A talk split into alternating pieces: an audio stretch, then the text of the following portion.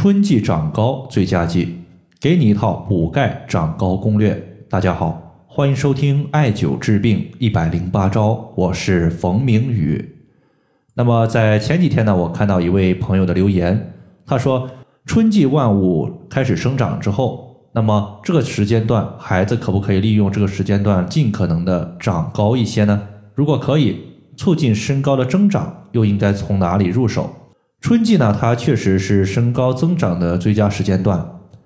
曾经呢，世界卫生组织它有一份这样的调查数据，研究显示啊，儿童的身高生长速度在不同的季节呢是不一样的。长得最快的时间段是在五月份，平均呢长高是七点三毫米；长得最慢的时间段是在十月份，平均身高长了三点三毫米。所以说，想要长高，它就必须利用好春季。因为每年的三五月份是春季嘛，那么这个时间段呢，其实也非常的符合中医的理论。毕竟中医认为春生夏长，秋收冬藏，春季万物萌发，树木呢在春季也开始生发萌芽，开始生长。所以人体想要长个儿，也必须利用好春天这个时间段。那么如何才能在春季尽可能的多长个儿呢？在这里我说三个要点。第一个要点呢是晒太阳，春天的紫外线强度相对于夏天来讲，它要弱不少。所以说呢，抽时间晒晒太阳，它有助于人体合成维生素 D。那么维生素 D 呢，它有助于人体钙质的吸收。简单的说，就是你晒太阳可以补钙。那么钙它和长个儿又有什么关系呢？我们要知道，钙它是人体骨骼和牙齿的重要组成部分。比如说，孩子的长高，它其实就是骨骼生长发育的过程。那么，骨骼它在发育中不断的需要钙的转换，就是骨骼在旧骨骼上脱钙，新骨上形成，然后的话不断的转换，不断的更新，在动态平衡中维持我们骨骼的生长。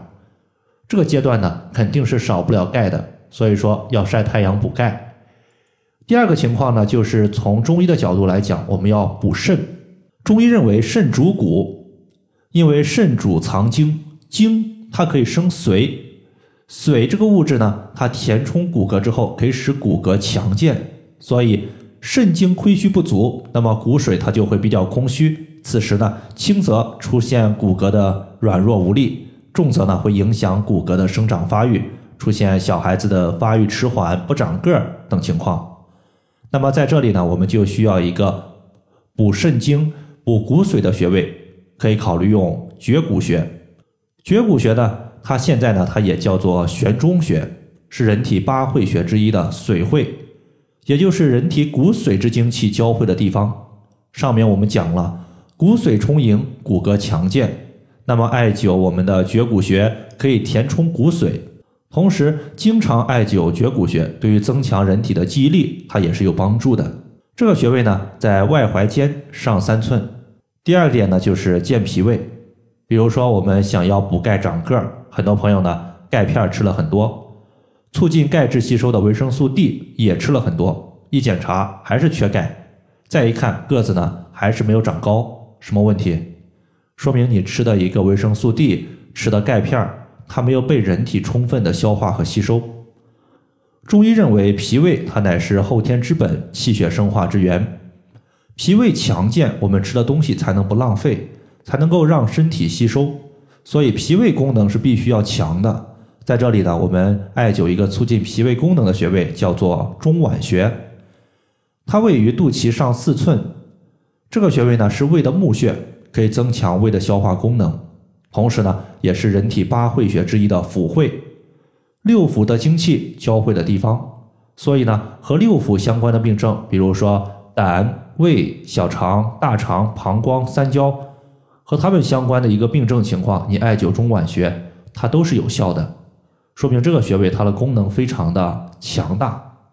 以上呢，就是我们今天针对春季长高，一共呢从三个方面入手，包括晒太阳补钙。第二个呢，就是艾灸绝骨穴来填充我们的骨髓。第三个呢，就是促进脾胃的消化，艾灸中脘穴。以上就是我们今天所要分享的主要内容。如果大家还有所不明白的，可以关注我的公众账号冯明宇艾灸，姓冯的冯，名字的名，下雨的雨。感谢大家的收听，我们下期节目再见。